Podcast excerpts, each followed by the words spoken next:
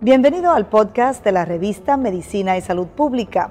No se pierda nuestra entrevista exclusiva con los médicos y expertos más relevantes para la medicina y la salud pública en Puerto Rico y el mundo.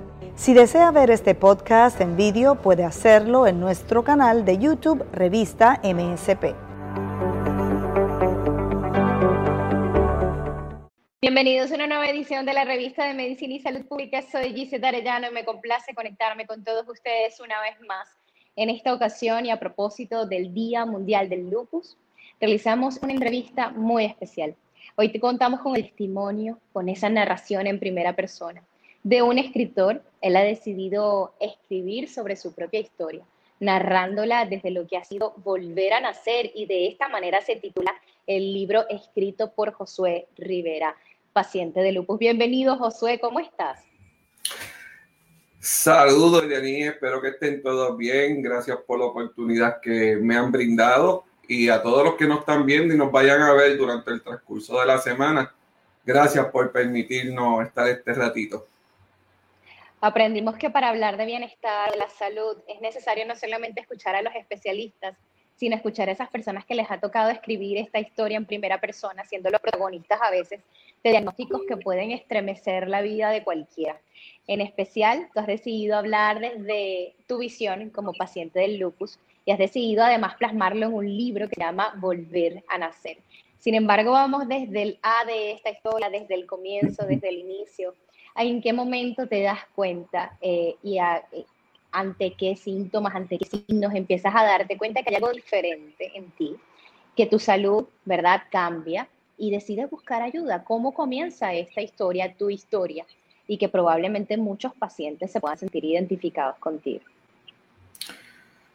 Bueno, la historia comienza en el 1993 a la edad de 13 años. Eh, ahí me diagnostican lupus sistémico eritematoso con nefritis renal a los 13 años de edad. Así que te podrás imaginar el impacto de un jovencito que se pasaba jugando que casi nunca se enfermaba y de la noche a la mañana termina en un hospital haciéndole cuanto laboratorio y estudio, porque para ese momento la condición eh, sí se sabía, pero mm, puedo decir que no como ahora. Ahora pues el avance ha evolucionado, sea, la ciencia ha evolucionado, ha avanzado. Y antes fue bien complicado. ¿Cómo me lo descubrieron? Pues literalmente fue, eh, con todo el respeto a los que nos escuchan, orinando sangre. Esa fue la realidad. Y después en el transcurso fue que me empecé a sentir débil, me empecé a sentir cansado y una cierta, de, una cierta anomalía que me estaba ocurriendo. ¿Cómo fue para ti ese momento en el que el doctor te da la noticia o la doctora, el especialista se sienta contigo y además le toca transmitirte el resultado probable de muchos estudios en el que sabía que la vida te iba a cambiar. ¿Cómo fue ese momento y qué significó? ¿Qué fue lo primero que vino a tu mente en ese instante? Yo no lo podía creer. Yo tengo un problema, es que a veces mis sentimientos eh, son este, distintos a... Me explico, cuando me pongo nervioso, cuando me pongo eh, triste, lo primero que hago es reír tengo como que los sentimientos invertidos. Pero cuando ya estoy en la realidad, que, me pone un cuarto aislado, que veo que mi familia no puede verme como antes, lo primero que dije, me voy a morir. Esto no, no, como decimos en Puerto Rico, esto no pinta bien. La situación está bastante crítica porque ya literalmente eh, el cuerpo estaba reaccionando bien distinto a, como dos semanas antes yo estaba. Entonces, a los tres años decir, pero yo me sentía bien, esto será un catarro, esto será una pulmonía, porque llevo ya un mes en el hospital. Y cuando veo que yo seguía deteriorándome, pues lo primero que me vino a la mente fue, pues por lo que veo me voy a morir, de aquí no salgo. Así que te podré imaginar, lloré mucho, lloré, este, todas las noches lloraba, eh, porque pues mi casa se convirtió en una habitación de un hospital. Sin embargo, siempre hay luz para quienes deciden así buscarlo incansablemente y la, la ciencia, la tecnología, los doctores, los equipos eh, conformados por distintos especialistas deciden dar la batalla al 100%. Cuando asimilas ese diagnóstico, ¿qué te dicen los doctores? ¿Cómo se empieza a dibujar un panorama posible y esperanzador para que pudieras continuar con tu vida y de alguna manera retomar eh, y volver a nacer, como bien se titula tu libro? Yo te tengo que, yo te tengo que confesar que eh, cuando me descubre la condición, estaba mi doctora eh, pediátrica, veo que estaba el nefrólogo pediátrico y la reumatóloga pediátrica. Y lo que me gustó de ellos tres era que nunca me ocultaron nada. Aún en mi corta edad, ellos se, sinceraron conmigo y me dijeron, Josué, esta es la situación, este es el panorama, pero necesitamos de tu ayuda. Sé que estás llorando, sé que estás triste, pero necesitamos que sigas caminando junto con nosotros, que sigas estando mano a mano con nosotros. Nosotros vamos a poner de nuestra parte, pero necesitamos la otra parte venga de ti. Y lo que me gustó fue esa, esa comunicación entre ellos. Ya no se convirtieron en médicos solamente, ya se convirtió en casi familia. Eh, ellos ellos de la nada hicieron este tipo de confianza que yo hasta me podía desahogar de mis sentimientos. Y buscaron todas las maneras de que yo tratara de sentirme a gusto, aún con los medicamentos, aún con la agresividad de la, de la condición, pero siempre estaban, Josué, esto está difícil, pero vamos hacia adelante. No te me rinda, no te me caiga. Y, así ha sido durante todos estos años. A veces eh, los pacientes, y en especial cuando reciben un diagnóstico tan fuerte, yo podría describir que quizás se sienten caminando entre dos paredes. Una, los miedos, los temores propios de escuchar un diagnóstico difícil en el que, como bien lo dice, sabemos que estás triste, pero que te toca continuar. Y, lo, y el otro lado de la pared puede ser el estigma, las personas, como a veces la gente tiene miedo a acercarse o las personas empiezan a verte distinto. ¿Cómo manejaste esta situación? ¿Cuáles fueron esas primeras reacciones? ¿Cómo aprendiste a dibujar una historia y una cara diferente cuando era tu rostro y era tu perseverancia lo que le tocaba hablar de quizás algo que le pasa a muchas personas en el mundo, pero que no todos enfrentan de la misma manera y les toca asumir a cuestas ese estigma, esa manera en que la sociedad o las personas, los amigos empiezan a verlos? Te tengo que confesar que a de los 13 años hasta los 16 años se me hizo fácil en el sentido porque todos mis amigos entendieron, todos mis amigos eh, hablaban con mis médicos. Pero cuando en el 2000, en el 99, 98, 99 y 2000, que yo, que yo recaigo más fuerte, que el lupus eh, se levantó con más furia, ahí sí se me hizo difícil, porque ya yo trabajaba, ya yo estaba en universidad, entonces no quería que la gente me viera con mascarilla. Ahora la mascarilla, si no, si no se usa con diseño, no está a la moda. Pero antes, verte con una mascarilla, eh, se burlaban de ti. Y se burlaron muchas veces de mí. Y fue bien difícil. Lo interesante de esto es que eran menos los que se burlaban y eran más los que estaban contigo a la mano eran más los que te, apoyaban y, decían, no le hagas caso, no le hagas caso, tú estás con nosotros, nosotros entendemos, olvídate de ello, olvídate de, eh, recuerdo una ocasión que un grupo de, jóvenes empezaron en la universidad a vacilarme y a, y a mofarse y a hacerme bullying. Pero cuando yo abro los ojos, me percato que vuelta alrededor había más gente eh, siendo solidario conmigo, siendo este, estando mano a mano conmigo. Y, pero sí afecta, sí duele, sí molesta.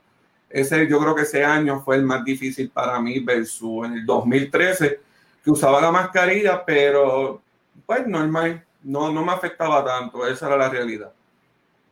El uso de la mascarilla quizás es uno de los tantos o de las tantas características que forman parte de la manera de cuidarte, pero también hay un tratamiento. ¿Cómo fueron los tratamientos en tu caso?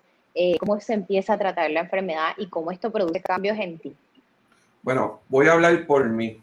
porque voy a hablar por mí, porque el lupus es una condición atípica. Eh, a mí me ataca de una manera, a lo mejor usted le ataca de otra manera. Y dicho esto, el lupus como fue agresivo, empecé con cortisona, empecé con plaquenil, ninguno de esos tratamientos estaba respondiendo bien. Yo recuerdo que uno de, mis médicos, de los tres, el nefrólogo pediátrico, eh, se comunica con un hospital de Estados Unidos para ver qué otro tratamiento a seguir. Ahí es que surge este medicamento que es como una quimioterapia llamado Citoxan. Y el Citoxan, eh, que literalmente es un supresor bien fuerte, eh, fue bien fuerte, o sea, fue fuerte en el sentido de que me ponía débil, los efectos secundarios eran bien fuertes. Por eso era que usaba la mascarilla, porque ese medicamento bajaba las defensas bien, bien, bien bajas. Entonces, ¿qué pasa? Para un paciente de lupus, si mis defensas están bajas, otra persona se enferma o me tose o, o, o ¿verdad? Este, tiene alguna, alguna gripe o lo que fuese, se me puede pegar. Y por eso era que yo usaba la mascarilla constantemente. Ya cuando estaba en remisión, pues eh, yo no usaba mascarilla siempre y cuando se iba al hospital o a los laboratorios o a visita médica. ¿Cómo decides compartir tu historia y escribir un libro? Dicen que los escritores son aquellos valientes que se atreven a desvestir sus ideas delante de los demás, a plasmarlas de manera escrita, sabiendo que hay gente que las va a tomar bien, otros quizás no tanto. Comunican y llegan a miles o quizás millones de personas sin percatarse que son historias que pueden impactar, que pueden enseñar, que pueden inspirar. ¿De dónde nace la idea de empezar a plasmar en texto lo que estabas viviendo? Y además de eso, eh, atreverte a compartir tu historia sabiendo que ya de por sí una cosa es vivir con estigma, ¿verdad? Socialmente, como bien lo dices, en el que las burlas se podían multiplicar y otras muy distintas cuando sabes que una manera de inmortalizarse es a través de la escritura. ¿Cómo fue en tu caso y cómo nace esa idea, esa motivación para escribir y para compartir tu historia en texto? La idea nace porque eh, entablé una buenita comunicación con las enfermeras del hospital donde me trataban al sol de hoy. Pero cada vez yo veía más personas eh, con la condición de salud o con cualquier otra condición. Mientras pasaba los años, mientras pasan los años, veo que ha aumentado eh, este tipo de condición. Y yo decía, ¿de qué manera yo puedo llegar a personas que no me conocen, pero que están pasando por el mismo camino que yo atravesé? Y esa noche eh, decidí empezar a escribir. Y comencé, me senté en mi computadora y empecé a, a escribir como si yo estuviera en una conversación con usted. Yo convertí mi computadora en una, en, una comunicación entre eh, usted y yo, para ponerle un, un, ejemplo. Los días que no me sentía bien, yo lo grababa en mi celular y mi esposa, la coautora del libro, lo typeaba o lo escribía. Y ahí fue que empezó surgiendo la idea fue bonito, eh, pero a la vez eh, hubo momentos que me estremecieron porque tuve que recordar o tenía que recordar cosas que ya yo había enterrado, cosas que mi familia había enterrado. Eh, para poner un ejemplo, pues la condición de salud no tan solo afecta a lo físico, afecta a lo emocional, afecta a lo económico por los altos costos de los medicamentos, eh, el núcleo familiar se afecta, se afecta a los amigos, eh, lo que dije ahorita del bullying o, de la mofa. Y yo decía de qué manera yo puedo evitar que las personas eh, pasen por ese caminar. Y si lo pasan, que sea una herramienta. Y ahí es que surge el libro Volver a Nacer. Volver a Nacer se convierte en una oportunidad, en una oportunidad para conectar una oportunidad para inspirar y como bien lo dices, en una oportunidad también para mostrarte. Pero en este camino eh, probablemente han cambiado conceptos básicos de la vida para ti, quizás lo es la salud, eh, la calidad de vida. De ahora, si te tocaría hablar de la salud, de la vida, ¿cuál sería esa descripción y ese concepto que entregarías desde tu experiencia? Eh, yo te diría, honestamente, la fe. Si tú, si tú me presentas todo, todo ese panorama, cómo yo he seguido, cómo yo he podido caminar, cómo me he levantado, cómo, cómo hasta el sol de hoy sigo de pie en la fe. Eh, dice la Biblia que la fe es la certeza de lo que espera y la convicción de lo que no se ve. ¿Qué quiero decir con esto? Yo sé que algún día, eh, sea largo, a largo plazo o corto plazo, puede haber una cura. Pero mientras no está, yo tengo que seguir caminando creyendo que esa cura va a estar. Creyendo que tarde o temprano yo voy a, me van a decir, mira, José, ya no padeces de la condición. Que no me vengan a decir, no, José, ya estamos en remisión. Pero mientras eso ocurre, es caminar con una mano, decía mi madre, me secó las lágrimas, con otra peleo la buena batalla.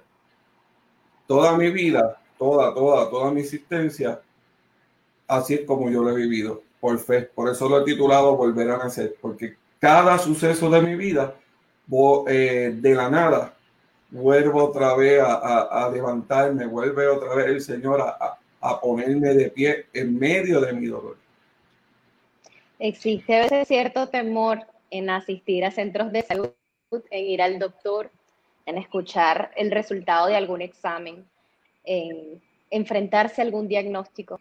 Y se puede tener esta idea equívoca a veces de los doctores. ¿Qué les dirías tú cuando muy bien narras que desde los 13 años se convirtieron no solamente en tus guías y en esas personas que buscaron incansablemente los mejores tratamientos para ti, sino que también se convirtieron en familia? cómo es importante y qué tan importante es conectar con los especialistas, buscar ayuda y además de eso, atender como prioridad la salud. Literalmente, yo te tengo que decir que eh, preguntando todo. Eh, hay a veces que muchas personas dicen, ah, es que mi médico no habla mucho. Pues entonces da tú el primer paso y pregunta. Lo que esta condición le gusta es rápido nublarme, nublarnos la mente y ver lo negativo.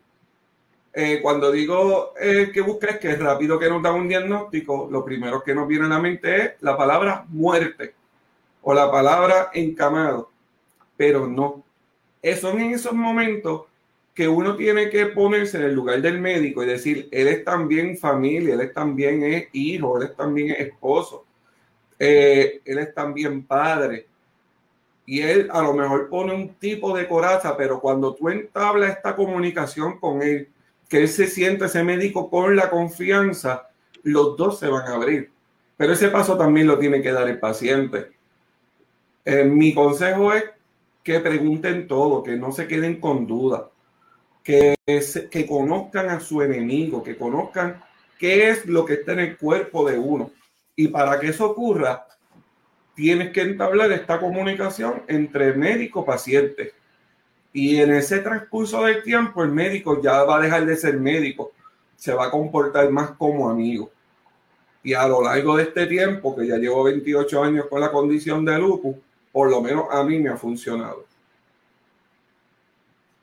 A todas aquellas personas que recibieron recientemente este diagnóstico, que les toca escribir su historia, intentando comprender cómo pueden volver a nacer, cómo pueden reestructurarse, preguntándose si es posible o no tener calidad de vida una vez que descubren que forman parte de este grupo de pacientes. ¿Qué les dirías desde tu experiencia? Desde mi experiencia, la ciencia a lo mejor pensaba que yo no iba a durar hasta mis 18 años de edad. Llegué a la universidad, pude estudiar. Me casé, estoy casado. no tengo hijos, pero fue por, por, porque como cogí mucho tratamiento, pues no puedo tenerlo. Pero se puede hasta tener hijos.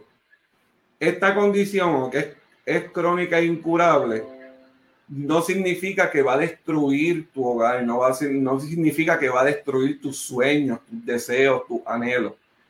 ¿Hay cosas que las limitan? Sí.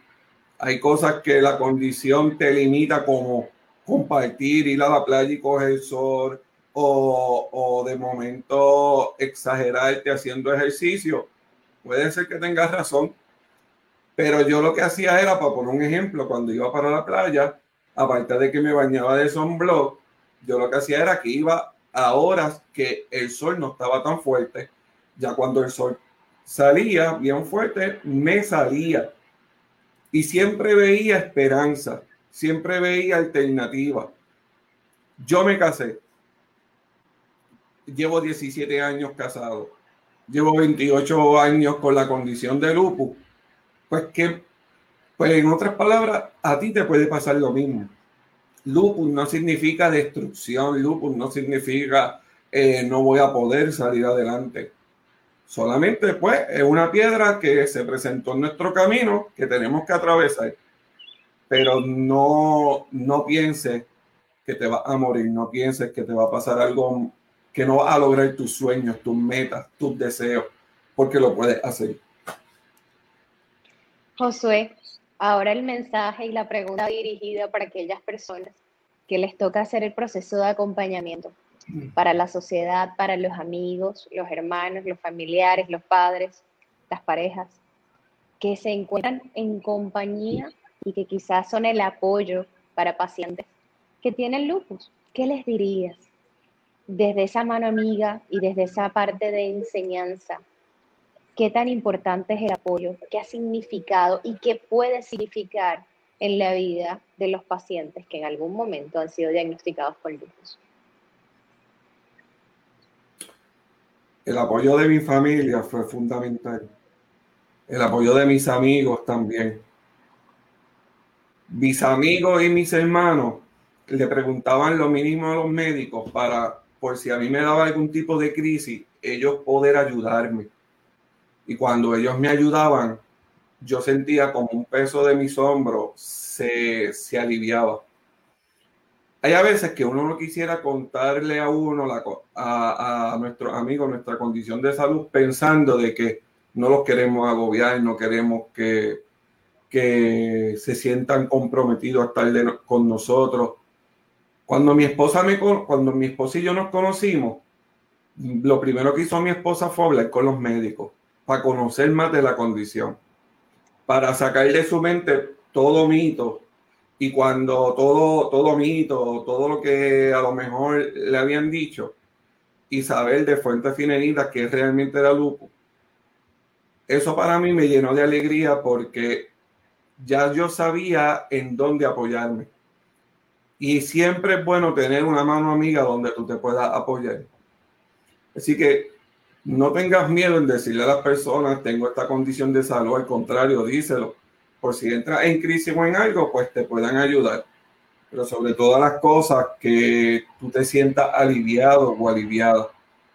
Así que para mí lo que fue mi familia, mis amigos, eh, ahora mi esposa, eh, fueron parte vital. Por ello es que yo estoy de pie, honestamente, por ello.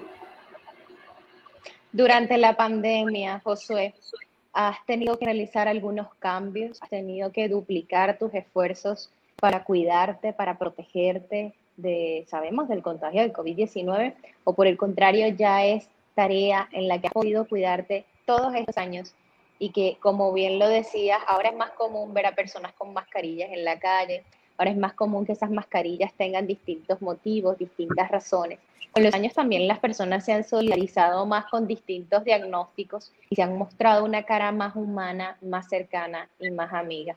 ¿Cómo ha sido para ti este periodo de pandemia y cómo ha tocado vivirlo?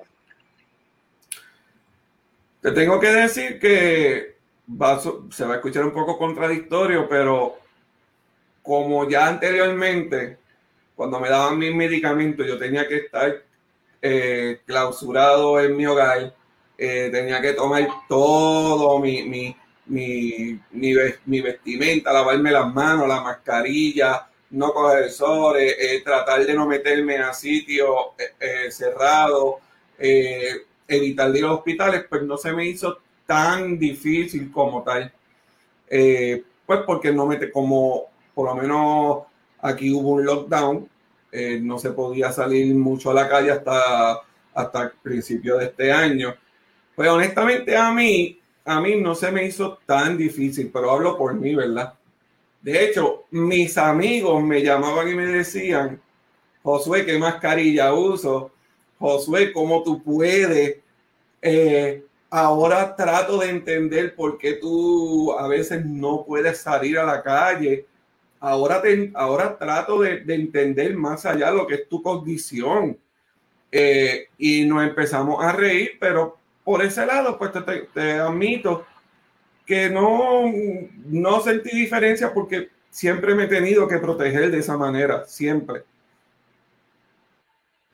Para concluir esta pregunta, yo sé que te va a dar además la oportunidad para mostrar ese objetivo principal de volver a nacer.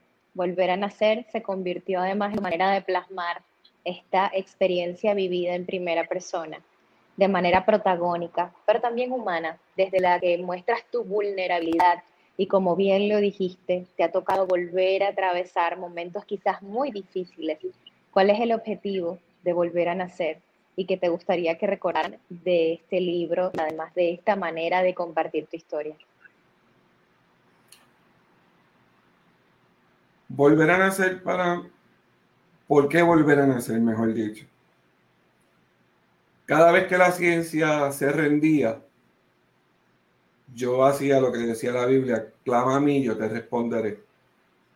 O clama el justo y Jehová oye. Y esas fueron promesas que me ayudaron en mis momentos más difíciles levantarme y seguir caminando. En una ocasión le dije, dije, ya no puedo más, no aguanto más, eh, hasta aquí me rindo. Pero entendí que en medio de mi desierto había esperanza, que había alguien que pensaba en mí, que conocía mi dolor.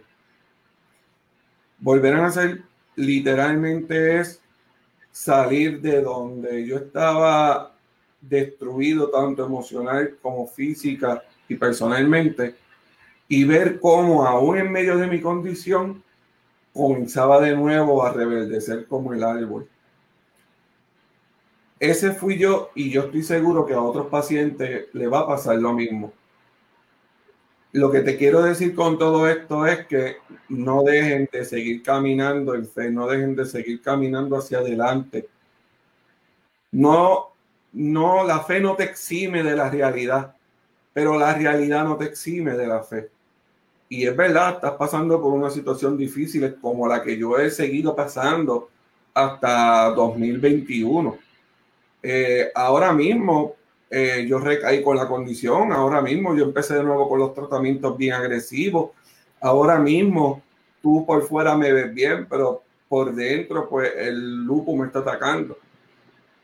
Pero aún en medio de esta situación mía difícil, yo sé que algún día vamos a salir adelante. Por eso es lo que yo quiero transmitirle a la gente.